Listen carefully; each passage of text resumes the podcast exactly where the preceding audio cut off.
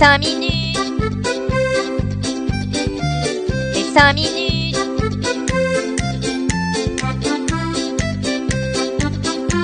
Les 5 minutes du coin.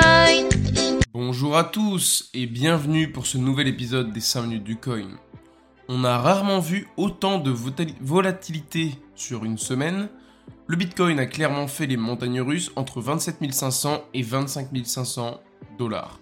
Zone de support où il se trouve d'ailleurs actuellement.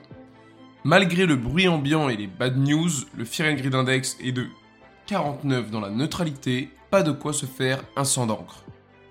Aujourd'hui les gars, on va parler d'une petite astuce pour se faire un max de blé. Vous allez voir, c'est révolutionnaire. Tout d'abord, vous devez créer un wallet avec une adresse de réception pour de l'Ether ou du Bitcoin ou autre, mais on va favoriser ces deux-là. Normalement, vous devriez vous en sortir. Deuxièmement, vous allez sur Twitter. Si vous n'avez pas de compte, bah vous en créez un forcément. Notez que c'est plus efficace si vous avez quand même un peu de followers, mais ça fonctionne quand même quoi qu'il arrive. hein. Et finalement, vous postez un tweet en mettant votre adresse de réception du wallet fraîchement créé en demandant aux gens d'y envoyer de l'argent, sachant qu'en retour ils n'auront absolument rien. Et voilà, le tour est joué, vous voilà désormais millionnaire. Ça vous paraît absurde? Et c'est pourtant ce qui s'est passé suite à un tweet de Polyox avec son adresse Ethereum mentionnée, ainsi que la phrase Envoyez des Ethers ici, vous n'aurez rien en retour. Il a reçu plus de 1,7 million d'euros de dons suite à ce troll en l'espace de 7 minutes. Donc voilà, faut vraiment pas chercher à comprendre et à faire des choses compliquées. Une connerie sur Twitter, ça suffit pour devenir riche. Le monde part en couille, et Bitcoin aussi. Du moins ceux qui l'utilisent, car on a eu les ordinals, ça pouvait aller. Les BRC20, on a commencé à grimacer. On n'a rien dit. Mais là, les BRC30, faut mettre le là tout de suite. Qu'est-ce que c'est encore que cette nouvelle trouvaille inutile qu'ils nous ont pondue? Du stacking sur la blockchain Bitcoin, mais on aura tout entendu en 2023, sérieusement.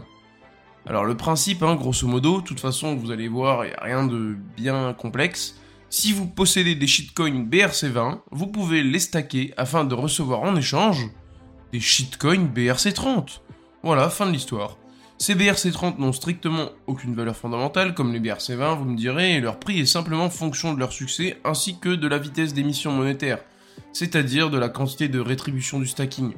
Forcément, la promesse derrière, c'est un rendement sur vos BRC20 ou sur vos bitcoins, mais sérieusement, on l'a déjà vu un nombre incalculable de fois, cette absurdité, sur une multitude d'autres tokens. Stacker vos trucs pour recevoir vos bidules, et stacker vos bidules pour recevoir des machins. À la fin, vous vous retrouvez avec 6000 lignes de shitcoins qui ne valent pas plus les uns que les autres. Franchement, un super concept, les gars, continuez comme ça, vous êtes sur la bonne voie. Poursuivons avec la nouvelle qui a un peu fait trembler tout l'écosystème cette semaine, c'est le procès qu'a lancé la SEC contre Binance et son grand patron Chengpeng Zhao. Au total, ce sont 13 charges qui sont retenues comme on l'a entendu il y a quelques temps. La SEC accuse surtout Binance d'avoir mélangé ses fonds avec ceux de ses clients. Après, pour le kiff, ils se sont dit, quitte à attaquer, autant tout faire d'un coup. Ils ont donc également balancé qu'ils considéraient les jetons ADA, Sol, Matic, Atom, Sand, Algo, Coty et bien d'autres comme des securities, c'est-à-dire des valeurs mobilières. Et finalement, ils se sont également attaqués à Coinbase. Franchement, je sais pas qui a pété son slip dans leurs locaux, mais ils sont inarrêtables. Pour une fois, cette attaque a tout de même été prise au sérieux, car s'en est suivi un bon gros feud avec presque 1 milliard de retraits sur Binance en l'espace de 24 heures. Et bien entendu, tout cela s'est ressenti sur le marché car le Bitcoin, à ce moment-là, est repassé sous les 26 000 dollars. Bon, au final, pas pour bien longtemps. Le chien aboie, la caravane passe, comme on dit. CZ, dans le plus grand des calmes, a encore une fois répondu à tout ça par son fameux 4, signifiant que Binance était safe et qu'il ne fallait pas avoir peur, globalement.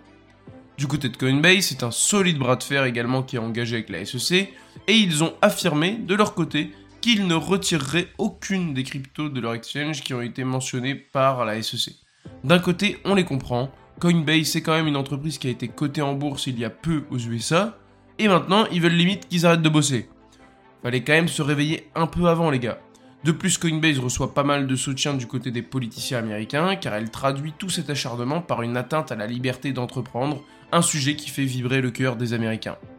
A voir comment tout, tout ceci se termine, on devrait en savoir plus la semaine prochaine. Quittons ce pays de fous furieux pour aller au Japon, où la vie est un long fleuve tranquille, et où la plus grosse banque du pays a fait une annonce surprenante. C'est plutôt un groupe bancaire japonais, MUFG, qui innove en lançant sa plateforme ProgmaCoin, qui permettra aux institutions bancaires la possibilité d'émettre des stablecoins, dont le prix sera adossé à celui du yen. Et tout ceci va se passer sur la blockchain Ethereum. C'est moi où on parle d'un nouveau moyen pour des banques d'imprimer de l'argent magique. En tout cas, on n'a pour le moment aucune information sur l'émission de ce stablecoin. Est-ce que ce sera backé par du 1 pour 1 avec du yen? De l'or, je sais pas, on, ne sait, pas. Et j'espère que oui, parce que sinon, bah, ça va juste être une nouvelle planche à billets.